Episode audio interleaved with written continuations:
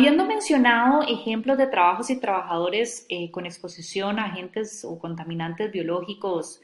que conocemos o que identificamos más frecuentemente, hablemos de otros ejemplos que también están presentes en otro tipo de sectores, como por ejemplo en los productores de abonos orgánicos,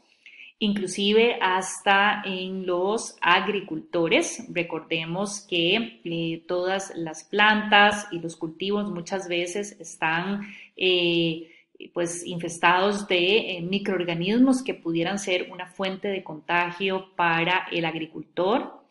Los ganaderos, porque siempre pues hay un, hay un riesgo alto de que el ganado se convierta en un, eh, una fuente de, infección eh,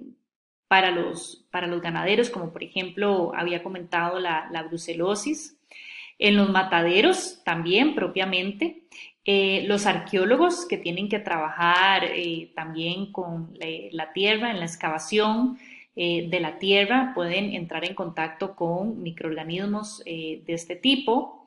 Eh, en la industria alimentaria también sabemos que muchos eh, de los alimentos en sus procesos, producto de la elaboración o de la descomposición, pudieran estar em, algunos microorganismos capaces eh, de producir infecciones si se entra en contacto o, por ejemplo, se, se inquieren también en la industria de la lana o inclusive en la minería. Nosotros sabemos que por el déficit de o la deficiencia en la ventilación, por ejemplo, en las minas, los trabajadores, si no tienen los respiradores adecuados para proteger sus vías respiratorias, pudiera eh, existir la entrada a través de las vías respiratorias de contaminantes o agentes biológicos que se encuentran en el ambiente en el cual trabaja.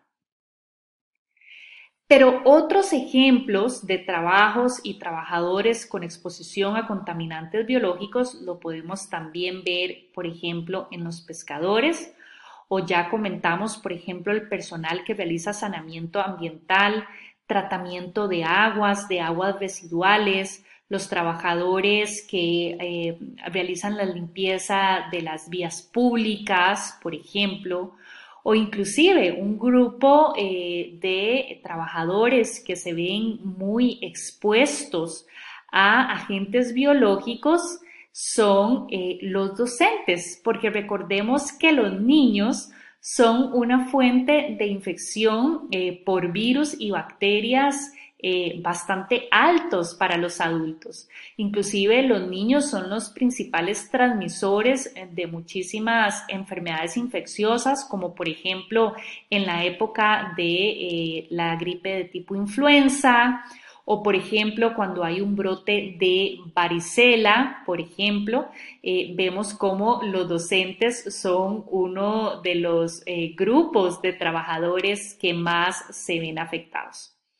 O por ejemplo, el personal de aviación, que por, su, perfil eh, de trabajo y de labores, de viajar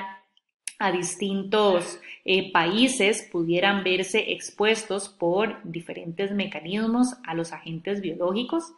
Hablemos por lo general de los trabajadores viajeros que eh, por el tema de alimentación o de viajar a zonas endémicas de algunas enfermedades, como por ejemplo lo es la fiebre amarilla, eh, para aquellos que viajan a ciertas zonas de Sudamérica, eh, del área amazónica, por ejemplo, pudieran estar expuestos también y pues requieren de una protección previa precisamente, de una sensibilización previa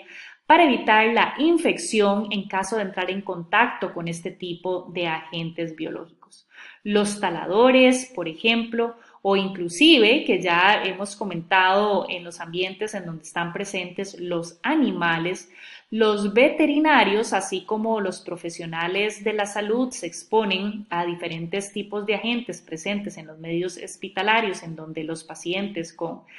distintos tipos de virus, bacterias, etcétera, son una fuente de contagio para ellos, bueno, igualmente lo son eh, los animales para los veterinarios en los distintos ambientes en donde ellos puedan desarrollar su trabajo.